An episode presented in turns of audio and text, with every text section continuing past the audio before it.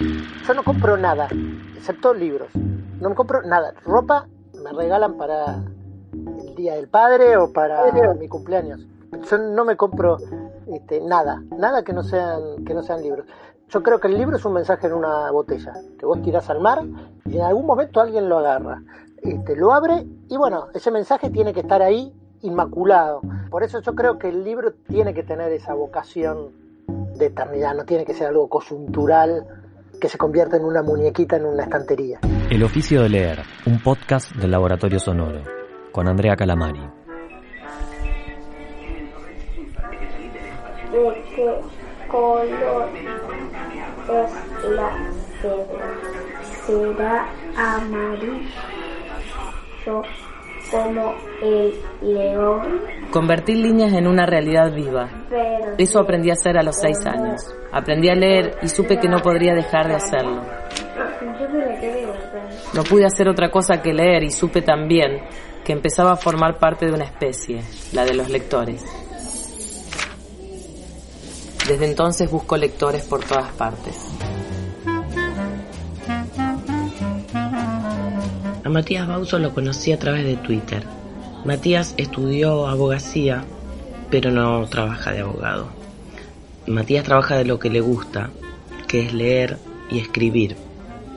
Podríamos decir que Matías lleva adelante efectivamente el oficio de leer, porque escribe para poner en algún lado todo lo que lee. El oficio de leer, un podcast del Laboratorio Sonoro. Oficio, del latín officium, servicio, función. Formado de opus, obra, facere, hacer. Oficio, derivado de opificis, artesano. A la idea de hacer una obra los romanos añadieron el sentimiento de fidelidad. El oficio es lo que no puede dejar de hacerse. Oficio. Todos los oficios no son iguales. Hay mejores y peores. Cicerón reivindica aquellos oficios que requieren talento, como el oficio de leer. Tiene una ventaja la cuarentena, vamos a encontrarle algo positivo, que puedo hablar con gente que no es de Rosario, eh, eso en primer, en primer lugar. Viste que en otro momento si vos invitabas a alguien por ahí a, a grabar o a hacer una videoconferencia, no era una cosa muy común y- o, que, o que vayan a aceptar. Sí, eso pasa eso. Eh, en ese sentido me permite abrir un poco y eh, cuando los hacíamos en el estudio yo les pedía que llevaran algunos libros, de hecho hay gente que cayó con una valija con cosas para mostrar y demás, entonces sí me gusta charlar para eh, con video para, para ir viendo algunas cuestiones. Claro. Con la posibilidad que, que me da la imagen, veo ahí pilas de libros, además de una biblioteca muy ordenada, también una pila. Y tiene pinta tu casa, o por lo menos ese espacio, de ser una cueva del lector. ¿Hay algo de eso?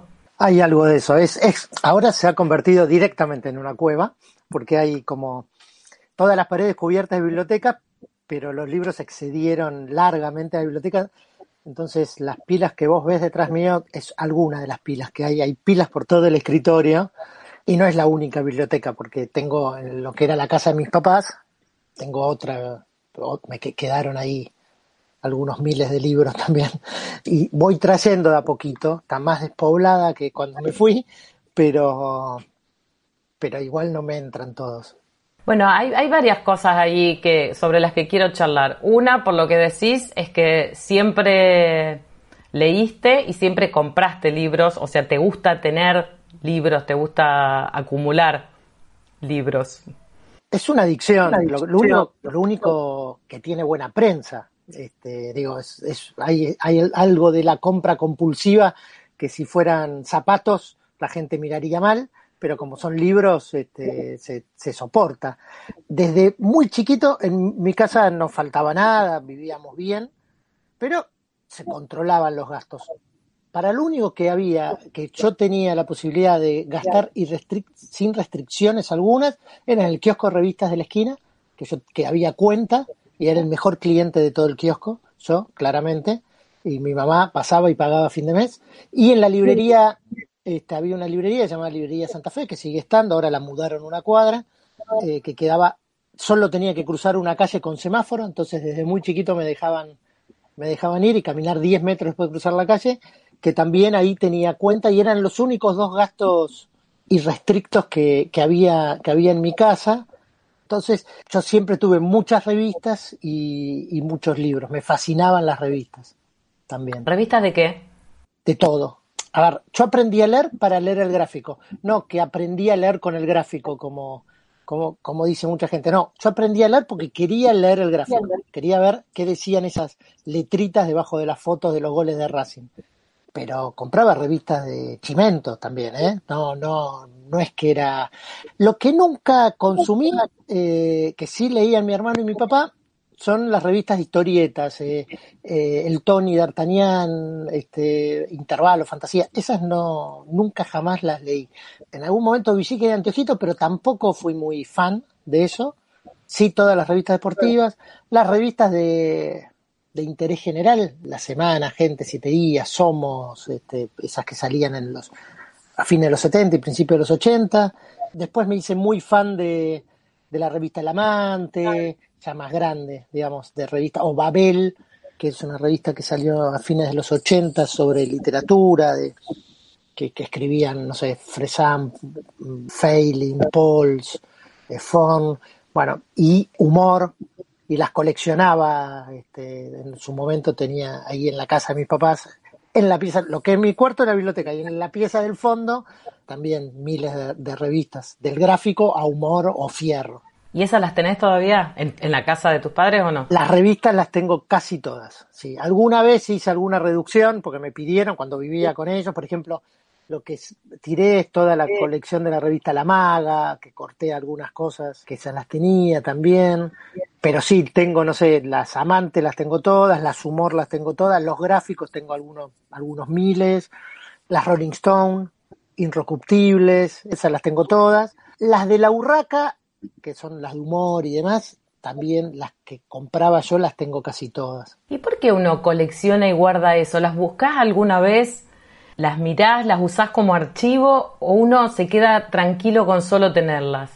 La respuesta real es la que acabas de dar vos. Uno se queda tranquilo solo por tenerlas. Uno necesita saber que están ahí. Yo siempre me engañé diciendo que las iba a utilizar en algún momento. Y yo creo que lo que hice fue tratar de dirigir mi vida para tener excusa para utilizar todos esos libros, esas revistas en algún momento. Con lo que hago ahora de, escribir en Infobae, que son notas totalmente distintas, tres o cuatro o cinco por semana, utilizo libros que me compré hace 20 años pensando que en algún momento iba a utilizar el capítulo de ese libro porque había una buena historia y no escribía en ese momento, o sea, los compraba con... Y las revistas me pasaban más o menos mismo. En mi libro Mundial 78 utilicé un montón, un montón de material gráfico, las revistas y los diarios casi todos los tenía, tenía cientos y cientos que había ido juntando. Yo estaba en primer grado con el Mundial 78 y mi papá me compraba el gráfico y goles, que eran de las dos revistas deportivas, y esas las guardamos siempre porque Argentina salió campeón del mundo y demás, pero después con los años fui comprando todas las otras revistas y diarios y antes de empezar a escribir el libro, todo eso yo ya lo tenía. ¿Te ahorraste ir a la hemeroteca, hacer ese tipo de trabajo de búsqueda que suele ser un problema? Que es un problema, es, toda esa cosa burocrática es, una gran pérdida de tiempo, saca energía. Fui también, pero mucho menos, porque tenía un montón. Naturalmente que fui, pero el problema de ir a las hemerotecas acá es todo el, todo el tema burocrático. Y el otro tema grave es que muchos ejemplares muy importantes faltan en las grandes bibliotecas. Y es como muy desalentador. Vos pedís, no sé, el del 26 de junio del 78, que es el día posterior a Argentina salió campeón del mundo, eh, y en varios están cortadas las páginas, las tapas o los editoriales. Entonces, entonces, si alguien te dijo alguna vez, tenés que tirar todo esto, vos después hiciste un libro para decir, viste que no lo tenía que tirar. Básicamente es, la única excusa por lo que hice todo eso y por lo cual me aguantan este, que tenga toda, todos estos papeles que juntan polvo en diversas casas. Mi hermano es bibliófilo, mi hermano es médico, es neurólogo, hizo, su, hizo un aporte a la historiografía nacional, descubrió la gran duda de la historia argentina, que es si el plan de operaciones Moreno era apócrifo o no, y él descubrió sin el menor lugar a dudas que era apócrifo y lo probó, publicó un libro que fue un éxito no masivo, sino entre los historiadores, irrefutable, absolutamente irrefutable, después de 20 años de investigación, y él es bibliófilo, él colecciona primeras ediciones y demás. Bueno, él también tiene su espacio excedido, entonces estamos pensando en algún momento alquilarnos algo, yo de, de oficina, digamos, cerca del colegio de mis hijos, cuando se recupere la normalidad y tener nuestras bibliotecas ahí. Benjamin decía que el único coleccionista que el, objeto sigue cumpliendo su función es el que colecciona libros que nunca lo había pensado y efectivamente el, el, libro sigue teniendo su función. Cualquier otro tipo de colección, sean muñequitas, estampillas o lo que fuere, están ahí solo para, para estar en un estante. Y efectivamente es esa función que tiene el libro que sigue estando como archivo y como colección, obviamente. Eh, para mí es así. El, el, a ver, yo no compro nada, excepto libros. No me compro nada. Ropa me regalan para el Día del Padre o para mi cumpleaños. Cuando te ven muy andrajoso, dice, hay que comprarle algo. Eso, este, yo no me compro este, nada, nada que no sean, que no sean libros. Estoy absolutamente convencido de eso. Yo creo que el libro es un mensaje en una botella, que vos tirás al mar y en algún momento alguien lo agarra, este, lo abre y bueno, ese mensaje tiene que estar ahí inmaculado. Por eso yo creo que el libro tiene que tener esa vocación de eternidad, no tiene que ser algo coyuntural que rápidamente pierda su, que se convierta en una muñequita en una estantería. ¿Y no lees nada en ebook, Kindle? ¿No compras libros? Digo, por ahí lees, pero no compras. Sí, tengo un, un Kindle, compro ahora bastante porque descubrí las ofertas de Amazon de esas de un peso, de un dólar o de 0,99 o de 1,99. Entonces cuando aparece algo ahí que me interesa, eh, lo compro pero, pero es absolutamente subsidiario el Kindle. En Kindle compro o bajo todo aquello que no pueda conseguir en papel. Lo que pueda conseguir en papel, a ver, por dos motivos. Uno, porque soy fetichista. En ese sentido, hay que reconocerlo. Digo, tengo ese fetiche del papel. Y segundo, porque ya me acostumbré a, a trabajar, digamos, con, con el papel. A mí me gusta marcarlo, no lo subrayo, pero sí les hago, los marco a, los costados. El párrafo. Digo, los subrayo verticalmente y los escribo, digo, voy comentando el libro en la página. Eh, eso, ese hábito de escribir lo, lo agarré cuando empecé a hacer reseñas para la agenda y me resultaba mucho más que después pensar retrospectivamente el libro, ir lo que se me iba ocurriendo, ir escribiéndolo en los márgenes, después bajaba todo eso y veía que utilizaba, que no, pero era como mucho más, era una lectura mucho más lúcida la del momento que la, que la posterior. De todas maneras, siempre, siempre no, pero digamos, desde los 20 años, que leo con un lápiz en, dentro del libro, digamos, nunca usé señaladores, mis señaladores son los lápices, ir con un libro a algún lado es con un, lápiz. Aún hoy, con los celulares, que el celular, digamos, las redes sociales y todo eso, siempre tenés material de, lectura. Yo, si salgo de mi casa, que sea un lugar más lejano que el chino, salgo con un, con un libro. Y si me faltan 20 páginas o 30, con dos, por si acaso, para no quedarme sin. Tal vez ni los abro porque mire Twitter. Ah, digo, antes no sucedía, ahora sí sucede eso. Pero siempre salgo con un libro y salir con un libro es salir con un lápiz, porque necesito marcar lo que, lo que me gusta, lo que me hace pensar, lo, lo que no estoy de acuerdo. ¿Y eso lo, lo, haces pensando en lo que vas a escribir en, el trabajo o en cualquier libro marcas lo que te gusta? No, lo marco en cualquier libro. Ahora existe, yo, a ver, salgo con un libro, un lápiz y una libretita también, porque no, no me acostumbré a anotar en las notas del celular. Eh, anoto alguna palabra, pero escribo muy lento en el celular, me cuesta leerlo. Entonces tengo libretitas varias que llevo para, para anotar. No, anoto porque me parece que el, para anotar, para dialogar con el libro, para marcar porque me gusta una, una cita. Tenía un cuaderno durante muchos años que yo lo llamaba casa de citas, donde anotaba las... Ahora uso Twitter para eso. Me gusta una cita, la copio y la subo, la pongo en Twitter y es como también parte de mi, de mi agenda de citas que me gustan eh, o que me hacen eh, que me hacen pensar o que me van a que pienso que tal vez me sirven para algo pero digamos no lo pienso desde ese punto de vista desde el punto de la utilidad la marca o la anotación en el libro sino porque es como una eh, compulsión casi bueno vos ahora empezaste en Twitter hace unos días un libro por día y por ejemplo son libros que has leído en otro momento ¿Ahí apelás a esas notas que tenés al margen o, o relees ¿O tenés tanto para leer que no relees nunca? No, a ver, eh, sí, releo. Eh, releo, pero no, no para esto. Para esto hay dos tipos. Hay una que es una trampa, que es, yo a fin de año escribo desde el 2015 una lista que antes era de los 50 mejores libros de no ficción del año y ahora me moderé y son los 40 mejores libros de no ficción del año. En la agenda era de 50 y en Infobae es de 40. Em, entonces utilizo parte de esas reseñas que, escribí para ahí. Como sé que ahora que la voy a escribir, todo el año voy llevando un archivo de esas, de esas reseñas.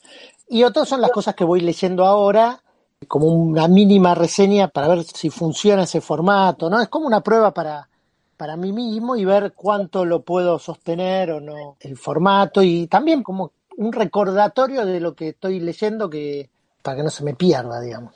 Haces mención a esto de que, salía en la agenda. Yo de hecho te conocí leyendo alguna de esas, creo que la primera que hiciste de los, los 50 mejores libros. Y primero me llamó la atención 50 mejores libros de no ficción. Dije, ¿cuánto se leyó para elegir 50?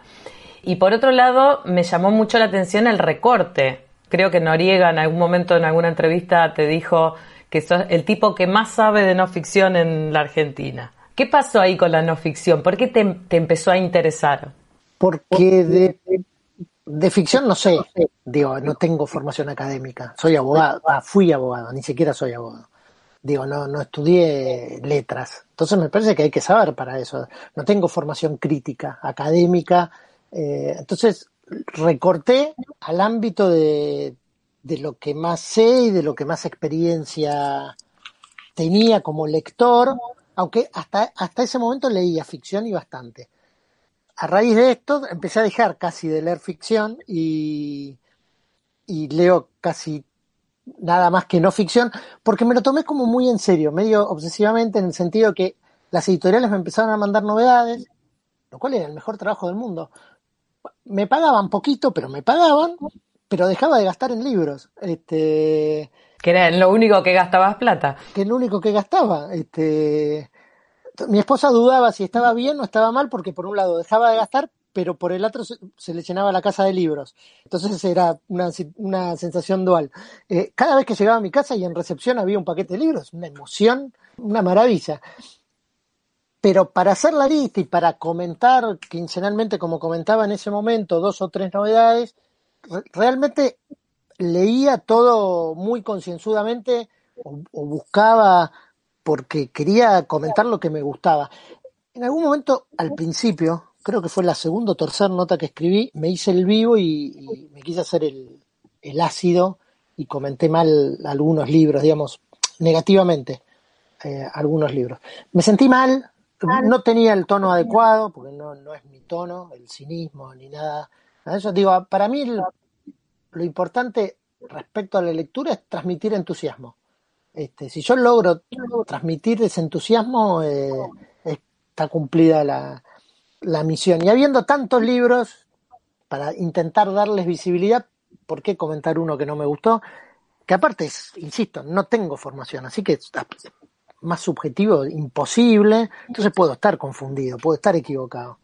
Entonces preferí comentar libros que por lo general me, me gustan, excepto que haga algún estudio, no sé, digo, que trate de ingresar en algún fenómeno, no sé, el libro de Real lo hubiera comentado en algún momento, lo agarró otro, pero el libro de Real lo hubiera comentado, que se convirtió en un boom en su momento, pero sí, lo hubiera leído y lo hubiera comentado de verdad, aunque no me gustara, pero porque me interesaba el fenómeno nada más.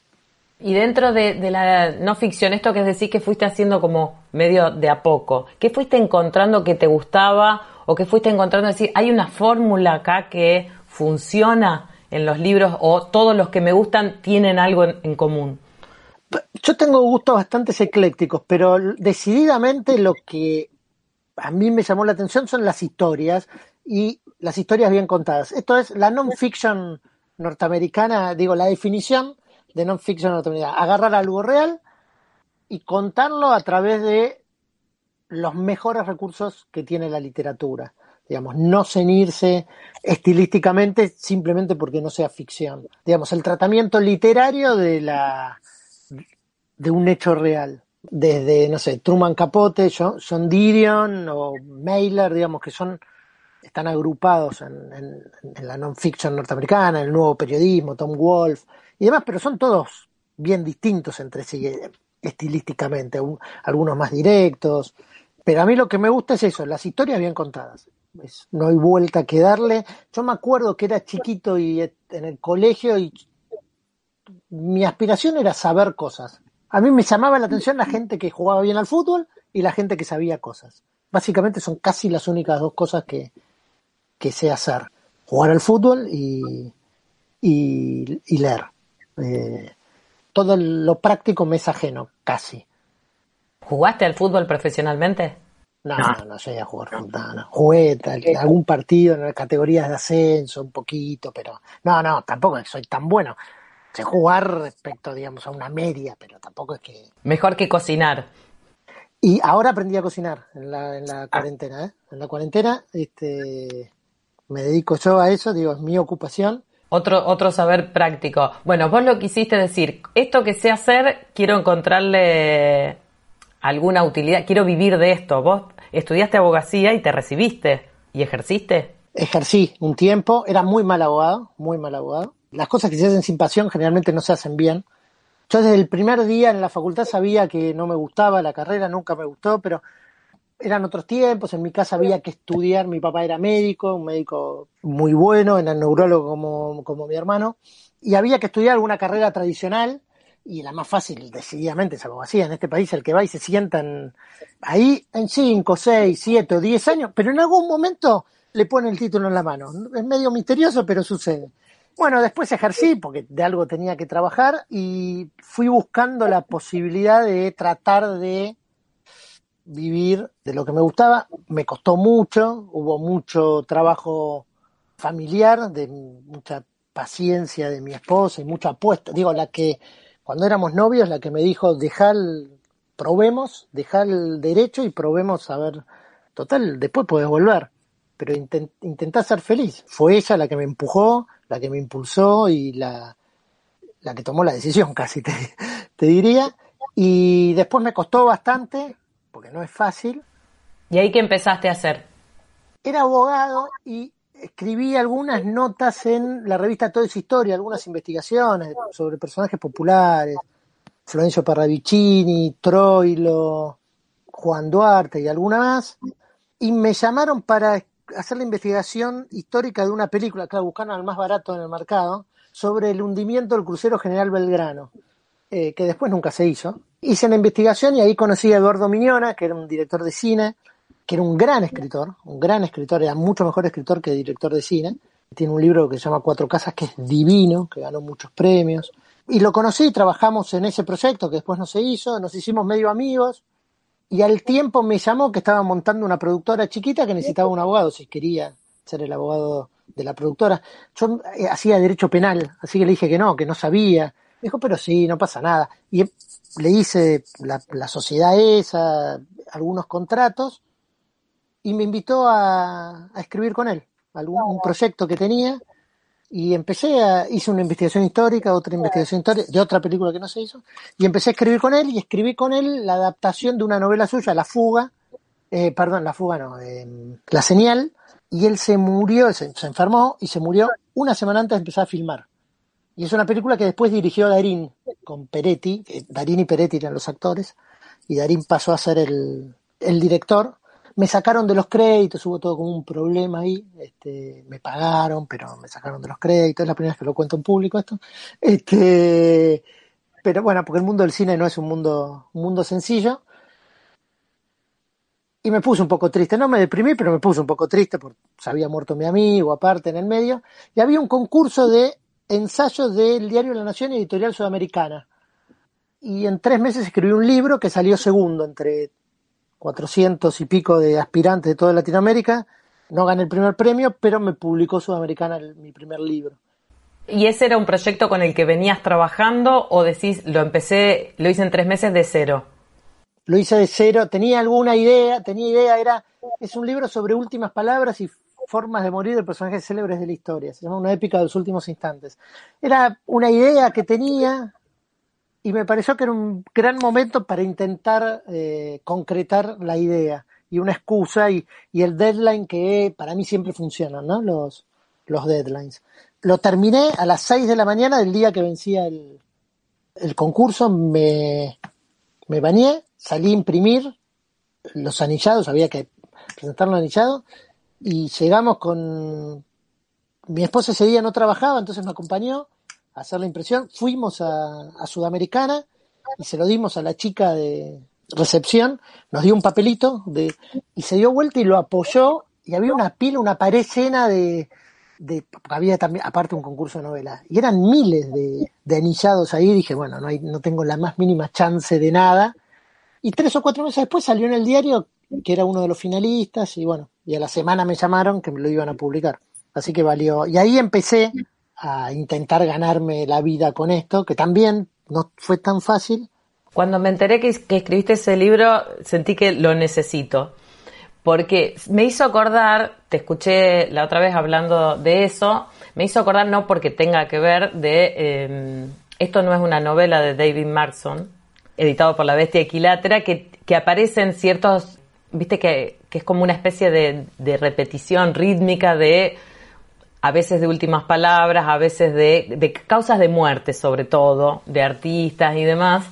Y, y me, quedó la intriga de qué había en este tuyo que que es un ensayo, porque es un género extraño el ensayo, muchas cosas entran dentro del ensayo. Bueno, una de las excusas para, una de las excusas, no, uno de los argumentos que dieron para, para no, no darme el primer premio es que no era un ensayo, básicamente, digo, porque no, no, no tenía ninguna tesis que probar, ni, este, ni estaba probando nada. En realidad, el origen del libro es un poquito eso de, David Markson, porque estaba leyendo los diarios de Bioy Casares, Descanso de Caminantes, y él ahí menciona unos dos epitafios y unas dos eh, muertes célebres, graciosas, de últimas palabras, una de Buster Keaton y de eh, eh, Italo Svevo, esas dos. Y de repente me crucé con un artículo también de Vilamatas hablando de Bioy Casares, o sea, una cosa y, y comentaba otra. Bueno, ya tenía tres y empecé a, a anotar en esos cuadernos que yo llevaba de a poquito y tenía 15 casitos chiquitas y pequeñas anécdotas y, y, últimas palabras. Bueno, cuando pensé hacer el libro, sistematicé esa búsqueda, abrí el espectro también, cuento un montón de cosas distintas, y en tres meses lo, lo escribí, en tres meses de 14, 15 horas por día así, era joven también. Claro, en el sentido de que, eh, que te decían que no es un ensayo porque no había una tesis, porque contabas cosas. Contaba cosas, sí, es un libro de lector. Mis claro. libros son básicamente libros de lector. Mis notas son notas de lector. Este, son historias, digo, pasadas por algún tamiz, pero siempre con matices, digamos, yo lo que intento siempre es contar la historia con matices, ni blanco ni negro, buscarle.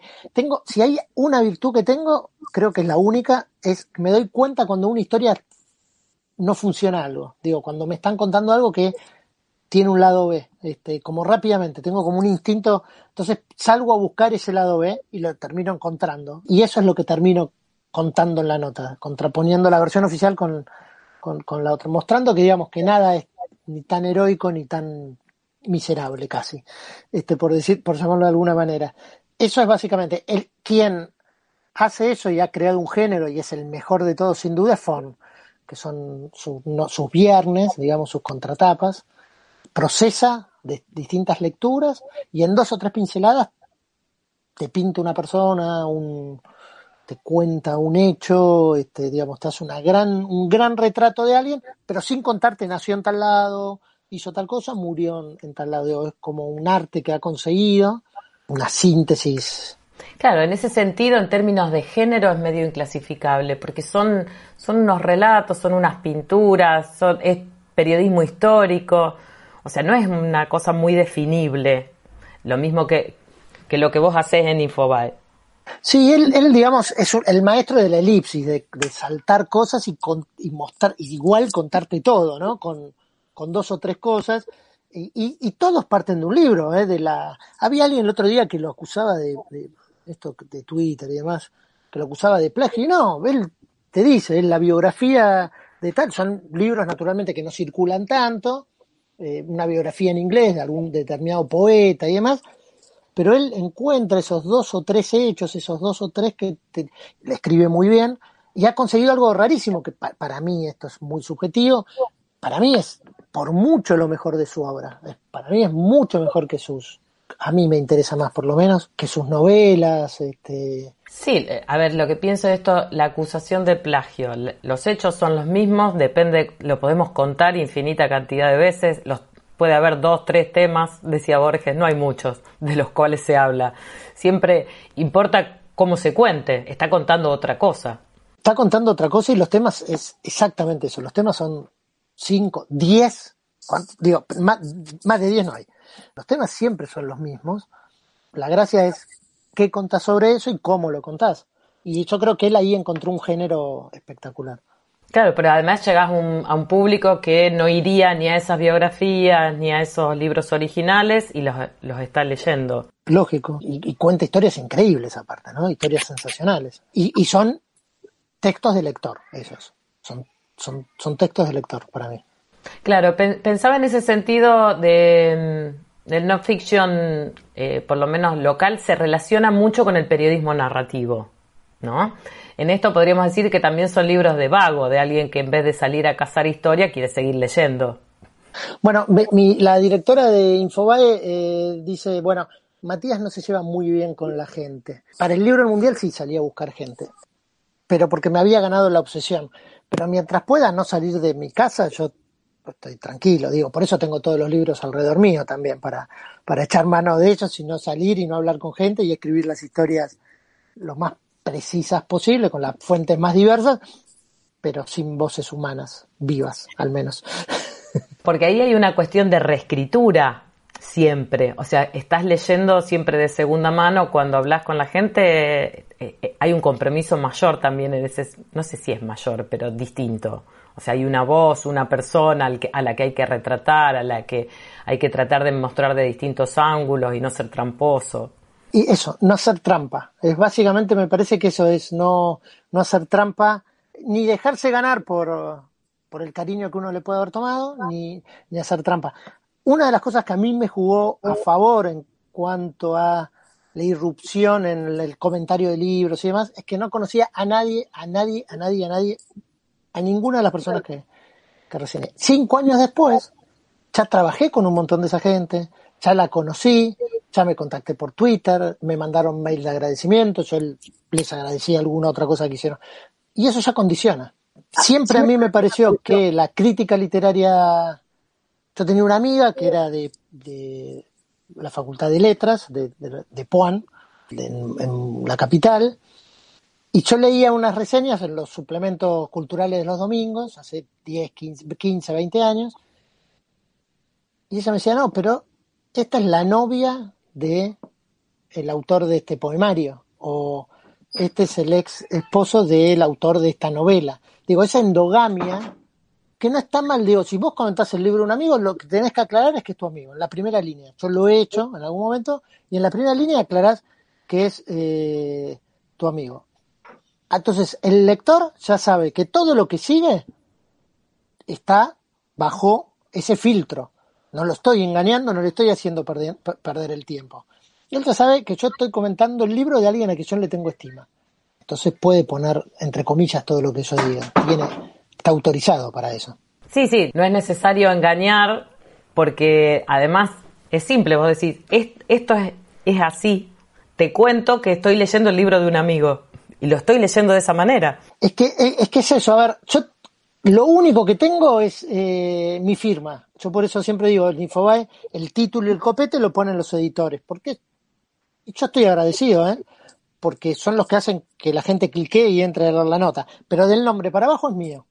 Eso no me lo toca nadie. Si quieren tocar algo, me tienen que consultar. Este, porque yo lo único que tengo es mi nombre, mi firma. Yo me hago cargo de todo lo que está debajo de, de mi nombre y lo mismo para comentar libros, digo, si a mí no me gusta el libro de mi amigo, no lo comento. Digo, pues tampoco voy a hablar mal de mi amigo en público. Subo una foto en Twitter de me llegó este libro. Y nada más, no estoy haciendo un juicio de valor. comento que existe este libro y, pero no voy a mentir porque me parece que lo único que tiene uno es la credibilidad y aparte porque yo, por eso me gustan tanto los libros, porque yo creo que perduran esas cosas. Este, yo creo que lo escrito perdura. Por más que después cambies de opinión, porque podés cambiar de opinión. Pero lo que escribís tiene que ser lo más cercano a la, a la verdad posible, porque se te puede volver en contra en algún momento. ¿Sentís que maduraste como lector? sin hablar de cuando eras chico y demás, en, en esto de ya ir profesionalizando, de leer distinto. Vos decías antes leías más ficción que ahora. La pregunta es, en principio, si toda esta lectura de no ficción te cambió el modo de leer la ficción que lees. Sí, sí pero no maduré, creo que empeoré. ¿Por qué? Porque perdí ingenuidad. Por dos motivos. Uno, por, por la crítica, digamos, por, por comentar los libros, por escribir sobre los libros. No hago crítica, escribo sobre los libros. Y el otro, por los talleres, porque siempre estoy buscando qué me puede servir para transmitir eh, a los participantes de los talleres.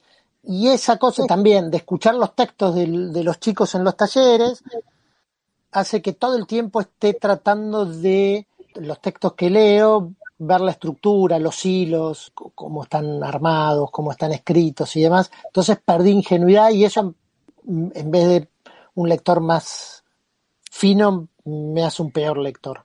Es, un, es más tosco el... ¿Sí? ¿Te parece?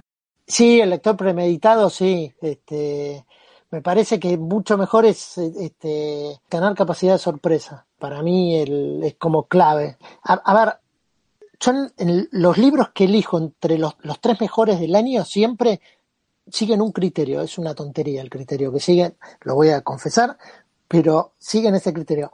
O sea, perdón, si alguien está entre esos tres, tiene que pensar que es una arbitrariedad que esté ahí, no un mérito. Sí, sí, claro, bueno, porque ahora revisando para hacer esto de Twitter de un libro por día, encuentro que, no sé, eh, hay autores, Nabokov está 11 en, un, en, un, en una lista, por ejemplo está bien, porque no era una novedad, era una reedición, tengo una excusa. Eh, pero no, los libros que están son aquellos que me hicieron suspender actividades. Digo, que yo dejaba de hacer cosas para ir a leerlos porque los quería, quería seguir con ellos. Esos tres o cuatro que lo logran en el año son los que están arriba, siempre en la lista. Son esos que quiero seguir. Te digo, me acuesto a las 3 de la mañana porque quiero seguir con, con, el libro. Llego tarde casi eh, corriendo al jardín a buscar a la nena porque me quedé de más leyendo el libro. Bueno, pero ahí, en eso, hay, me parece, una vuelta al lector que quiere que lo enganchen y perdiste todo ese tipo de, de lectura instrumental. O sea, quizás hay demasiados libros, quizás son pocos los libros que producen eso. Sí, eso sin duda, eso sin duda. Lo que pasa es que hay, obviamente que hay demasiados libros, hay que ver, a ver, ¿cómo explicarlo? La gente que tiene de cincuenta y pico para arriba tiene una cultura general mayor que de los de 50 para abajo. Ya sea por la lectura de los diarios, porque, a ver, pensemos que todo el boom latinoamericano en los 60, fines de los 60, eran tapas de, las, de revistas, esos autores. No llega cualquiera, tapas de revistas que vendían 100.000 ejemplares en una sociedad de 18 millones de habitantes, o más de 100.000 ejemplares algunas de esas. Circulaban menos libros, pero esos autores eran mucho más conocidos. ¿Quién, ¿Qué autor hoy es una figura pública importante? Digo, que puede hablar de cualquier tema, como en los 70 y en los 80 hablaban no sé, Beatriz Guido, Silvina Bullrich, Marta Lynch, digo, ni siquiera recontra hiper consagrados. Ni siquiera Borges o Sábato que, que los, los convocaban. No, estamos hablando de esos que aparecían todas las semanas en la revista. Yo esto lo comprobé por el libro del Mundial 78, que revisé toda la revista de actualidad del 70 al 78. Todas las semanas en revista de actualidad había una entrevista a un, a un escritor, desde Hermes Villordo Abelardo Castillo, alguna de estas tres mujeres, este, Dalmiro Sáenz, Mujica Lainez, digo, había 30, 40, 50 escritores que la gente conocía. Sí, sí, más, los malditos que no estaban en esas tapas o en esas revistas, pero se los nombraba. Lógico, pero digamos, ¿qué escritor hoy podría ir a comer a lo de Mirta? Estos que nombré todos podían ir en su momento. No estoy diciendo que eso sea bueno o malo, estoy diciendo solamente que cuál era el lugar que tenían los escritores en, la sociedad. Cambió eso y circulaban menos libros antes. Ahora, digo, los grandes grupos, yo me acuerdo que MC sacaba en el suplemento de la Nación una columna con las novedades mensuales y eran 10, 11 más algunas de Sudamericana. Bueno, hoy los grandes grupos, hasta la pandemia, los grandes grupos editoriales, Penguin Random House, que es Sudamericana, y Planeta, donde está MC, sacaban 70 por mes. 700, 800 novedades por año. no tiene mucho sentido. Y lo que ahora está como boomcito, ni siquiera voy a decir boom porque estábamos hablando del boom latinoamericano y quedaría demasiado pretencioso. Eh, las llamadas escrituras del yo, donde el narrador, el autor, el escritor como figura más o menos pública con su nombre, está, es todo junto, no hay una distinción ahí. ¿Lo consideras no ficción? ¿Son de las cosas que, que más lees o te interesan otras cuestiones? Porque últimamente en Argentina está bastante, bueno, Buenos Aires está lleno de eso. Sí, lleno. Los, en los talleres se trabaja eso, eh, por lo general. Eh, a mí me interesan, a mí me gusta, a mí, a ver, de por sí no hay ningún género que yo rechace, pero la literatura del yo o la autoficción, yo la considero no ficción, porque en lo básico es no ficción, cuentan la verdad, tienen verdad esos relatos cambian algún nombre propio, alguna circunstancia y demás, pero lo importante es, es real, por eso tienen tanta fuerza, porque tienen verdad, no importa si es real o no, digo, tienen verdad. Yo le veo un solo problema a este boom, boomcito de la autoficción, que es que cuentan cosas súper personales, muy, muy personales, pero la gran mayoría con la misma voz, que es una escritura recontra prolija, muy buena, muy pero muy profesional por, por momentos. Digamos, se ha instalado un estilo seco y demás, y se pierde la personalidad de la voz de cada uno y están contando cosas recontra personales. ¿Y por qué supones que es? Por los talleres, porque la gran mayoría de esos escritores están surgidos de los, de los mismos talleres, y sí, naturalmente, el, tallerista, el maestro, tiene una impronta y, y, baja algo que mucho más si es buen tallerista eh, logra que su mensaje llegue y producen textos de verdad y demás, pero para mi gusto se empatan demasiado esas voces con la paradoja de que están contando cosas recontra hiper personales. Eh, digo, entonces me parece que ese fenómeno se produce, por eso aparece una autora como Olivia Gallo, y es como, lees algo absolutamente distinto, es una autora que escribe increíble y tiene 23, 24 años. Entonces a mí me muestra un mundo absolutamente desconocido. Bueno, el de, a mí me pareció de los últimos años el de María Gainza. Me llamó también la atención. Eh, estoy hablando del, primero, ¿no? En el que va haciendo este recorrido por los cuadros y ciertas historias, el nervio óptico y ciertas historias personales, que ahí había algo, cuando yo lo leí que dije, esto no lo leí antes. Es eso, a mí también, a eso me parece que encontró algo ahí combinando la, la historia personal con el arte y demás, eh, con una mirada muy personal, con una escritura propia, que es muy, muy interesante, y es eso, es algo que no estaba, que me parece que es lo que hay que procurar cuando uno se pone a escribir. Escribir algo que solo uno puede escribir. Me parece que esa es como la clave. Eh, no sé si está bien o está mal, pero es algo que solo yo podía escribir. Y ya si tiene esa particularidad, va a ser interesante y va a tener más posibilidades de perdurar que si es un texto genérico, digo, pues si yo lo escribo de la misma manera, cuento algo muy personal, pero lo escribo de la misma manera que escriben los demás, no, no deja de ser un texto genérico. Cuando, obviamente, escribís libros de lector, así que cuando escribís lees todo el tiempo, no es que, no es que necesitas tener como dos espacios separados de lectura y escritura. No, yo eh, leo a esos escritores que dicen que yo mientras escribo no leo porque me contagia otras cosas, digo, se me complica mi propio estilo porque se me pegan cosas de otro. No, yo leo todo el tiempo. Es más, lo que sí hago, trato de leer, si estoy escribiendo sobre deportes, no leo libros de deportes porque para tratar de incorporar cosas de otras, de otras ramas, porque me parece que eso es lo interesante. Si vos estás escribiendo sobre escritores, lees sobre otras cosas que vas a encontrar, si no siempre vas a estar hablando de lo mismo y con las mismas categorías. Entonces a mí lo que me parece interesante es sumar otro tipo de lecturas porque te van a abrir el panorama, te van a abrir la estructura, el lenguaje. Y yo creo que los libros tienen que tener una lógica interna, pero tienen que ser lo más abierto posible también. Ahora, por ejemplo, estoy leyendo mucha poesía que nunca había leído y estoy como muy tomado. ¿Y qué estás leyendo? Estoy leyendo eh, a Robert Lowell, a Laura Whitner, que es una autora también relativamente joven, que me parece deslumbrante, que es algo como muy, como muy sencillo, y me puse a releer un poquito a Borges también. Pero es, digamos, Robert Lowell y Laura Whitner, estoy leyéndolos así un poquito cada día a los dos. ¿Y no, sos normalmente lector de poesía? No, hasta hace unos meses no. Si tengo, no sé cuántos libros tengo, tengo unos, miles, no sé, cuatro mil, cinco mil, no sé cuántos tengo, de poesía tendría 30. ¿Y qué estás buscando ahora en la poesía? ¿Ritmo? ¿Que se te pegue algo? Que se me pegue algo. Me gusta dos cosas. La precisión y la música. Eh, que me parece que hay algo ahí que, que, que, yo no tengo. Que precisión sí puede ser, pero más técnica, pero música no. Suenan mal mis textos. Claro, más de, más de precisión de datos. Claro. No, y tal vez de, vocabulario también, digo, porque puedo utilizar, la, digamos, la, la palabra correcta y, y economizar, pero no suenan bien. ¿Y cómo lo descubriste? Fernández Díaz leyó algunos artículos, empezó a leer varios.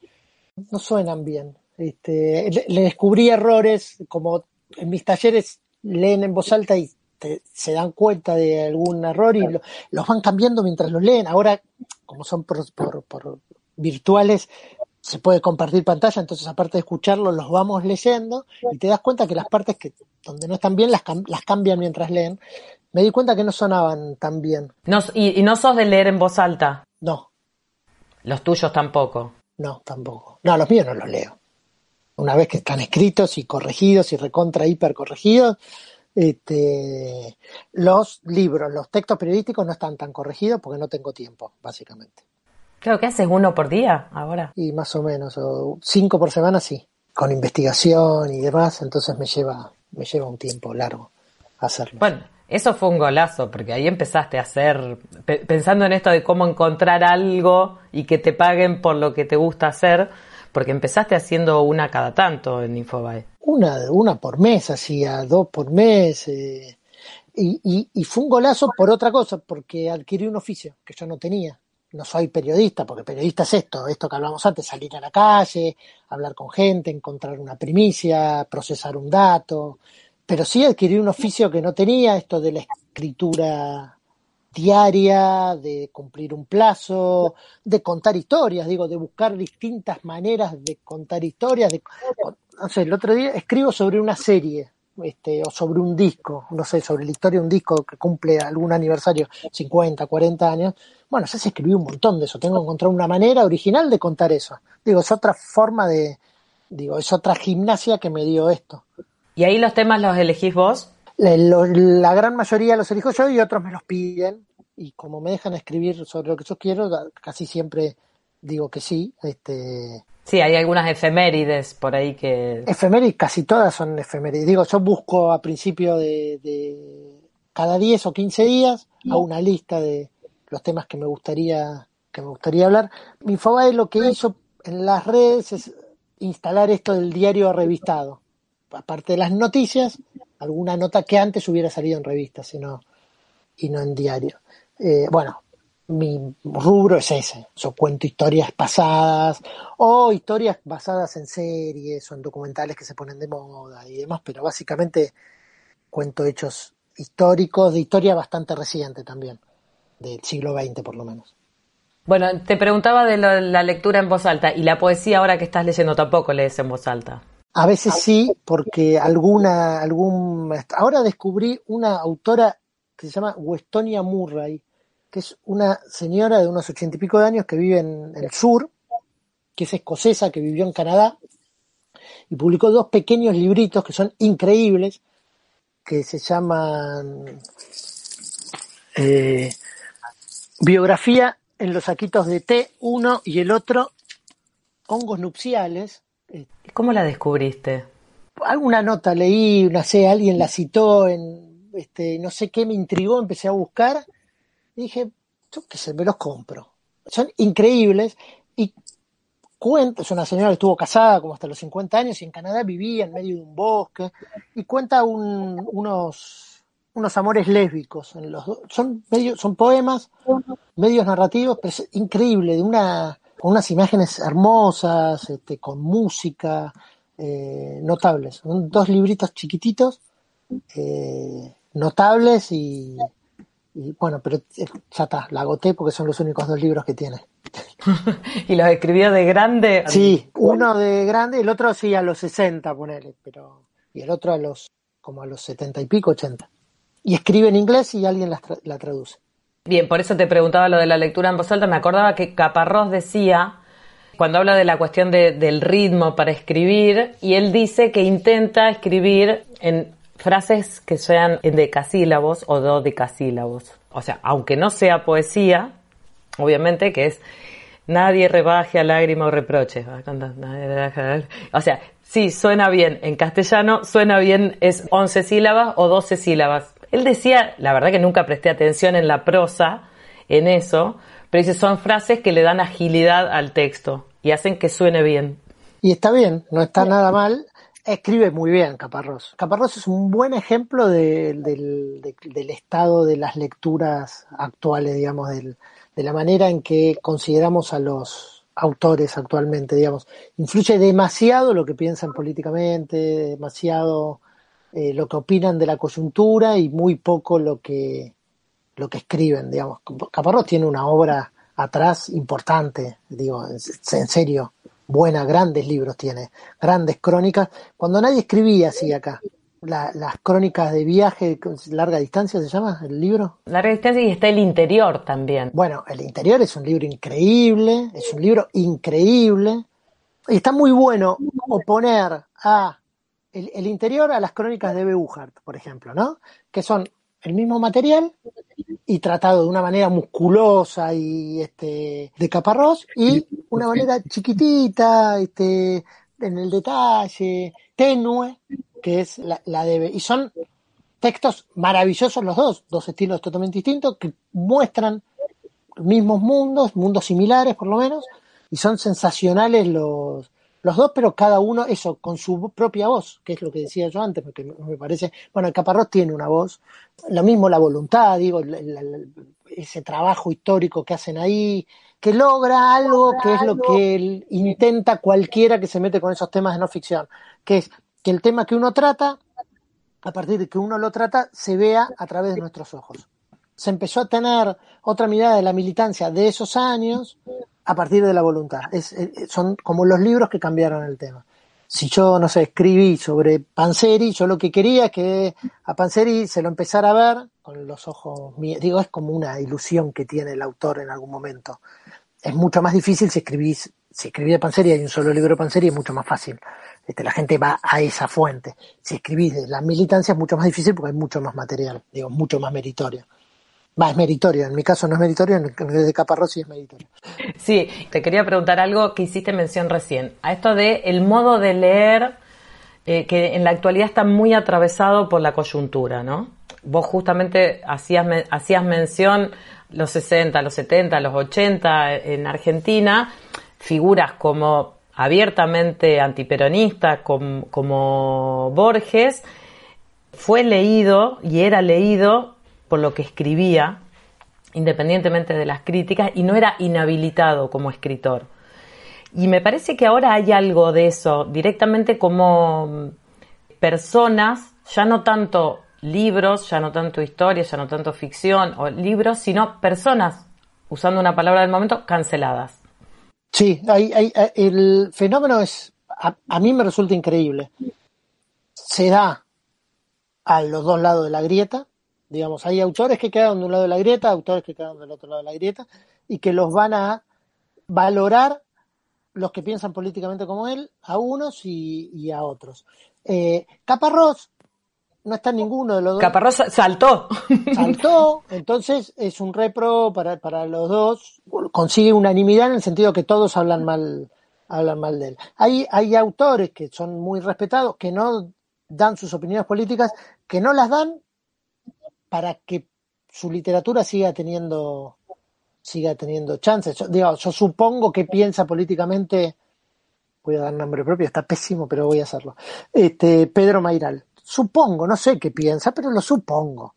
Eh, bueno, no lo dice y lo bien que hace en, en no decirlo. Yo no hago comentarios políticos en, en Twitter ni en mis notas. No, no.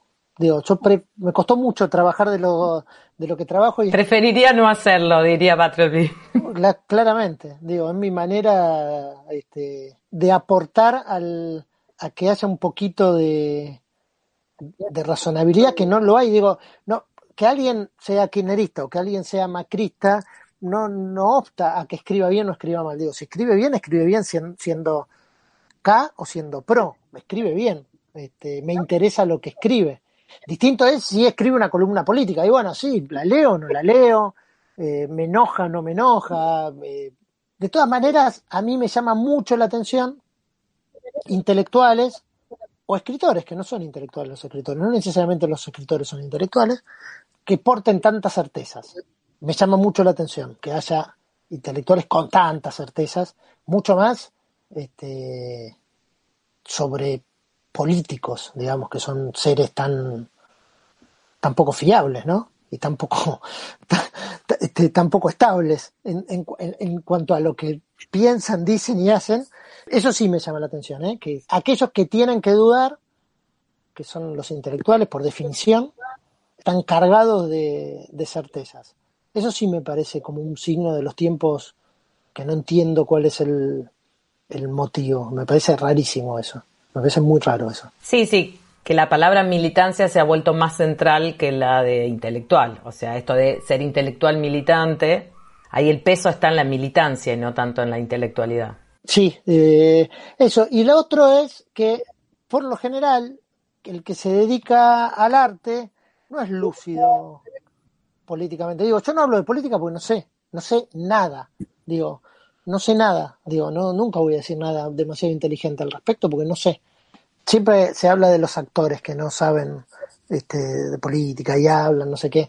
Pero los escritores tampoco, digo, nunca demo- digo, a ver, el escritor es un tipo que por definición es muy malo con las cosas prácticas y la, la política es lo práctico. Digo, mm, entonces no tendría por qué ser muy lúcido en cuanto, digo, no le tendríamos que dar tanta importancia. Sí, inclusive muy malo, con, como vos decías, muy malo con la gente también, en las relaciones. Pero lógico, digo, y que son la- la- las materias de la política esas. Bueno, y los escritores generalmente son malos con eso.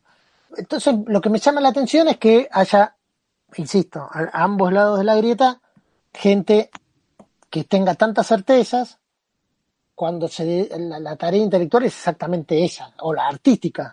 Los escritores son, tienen, hacen tarea más artística que, que otra cosa, es, es la duda, es lo no definitivo y hablan como, como si todo fuera definitivo. Eso, eso sí me llama la atención.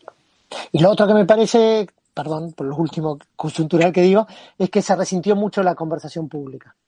Hay muy pocas chances de eh, conversar con alguien que piensa distinto a uno. Yo no doy opiniones políticas y la gente más o menos sabe qué pienso yo, se, se da cuenta. eh, y la gran mayoría de los participantes de mis talleres piensan de una manera políticamente. La gran mayoría. Yo qué sé, no, se dan cuenta porque no opino, básicamente, calculo. Pero en realidad porque no tengo opinión, sí tengo opinión formada sobre algunas cosas que están bien o que están mal, que a mí me parecen decididamente mal. Que están bien, no, no sé bien qué es lo que está bien, pero lo que está mal creo que puedo verlo. Pero insisto, me parece que para el debate público, en mi opinión, vale cero. Digo, no tengo nada para aportar, de verdad, no tengo nada para aportar. No sé, no sé nada, no tengo nada para aportar. Pero es que no hace falta además que opinemos de todo. Es que eso es básicamente. Twitter tiene una gran ventaja, una gran ventaja que es la conversación horizontal, que digamos llevada con, con empatía es sensacional. La otra posibilidad es la conectividad. Digamos, nosotros nos conocemos a través de Twitter, este, el, el trabajo Sí. mutuo, este, y es espectacular eso. yo de las 150 personas que entré para el libro del mundial, 150 las contacté por Twitter y los otros 50 me dieron las chicas de prensa de Planeta y de Sudamericana los teléfonos, pero entonces eso es espectacular. Pero lo otro, lo, lo que tiene de malo es que tiene el insulto fácil y la agresión y el escrache instantáneo. Como son 280 caracteres, antes era peor, eran 140, hay poca posibilidad de profundizar también, digamos. Eso, pero lo que tiene de bueno es buenísimo. Sí, sí. Matías, muchísimas gracias por el, por el tiempo. Eh, me encantó charlar con vos. Bueno, a mí también la pasé espectacular. Mil gracias.